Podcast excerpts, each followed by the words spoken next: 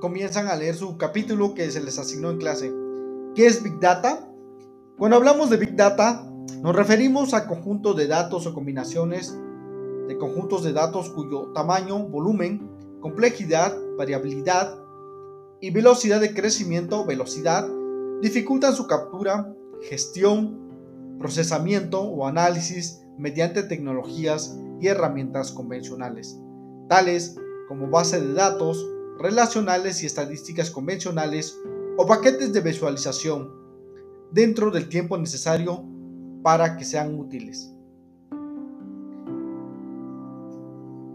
Una vez que tienen este grabado, está todo el capítulo de eh, mencionado en clase, que está ahí en, el archivo de calificaciones, van a eh, pausar su grabación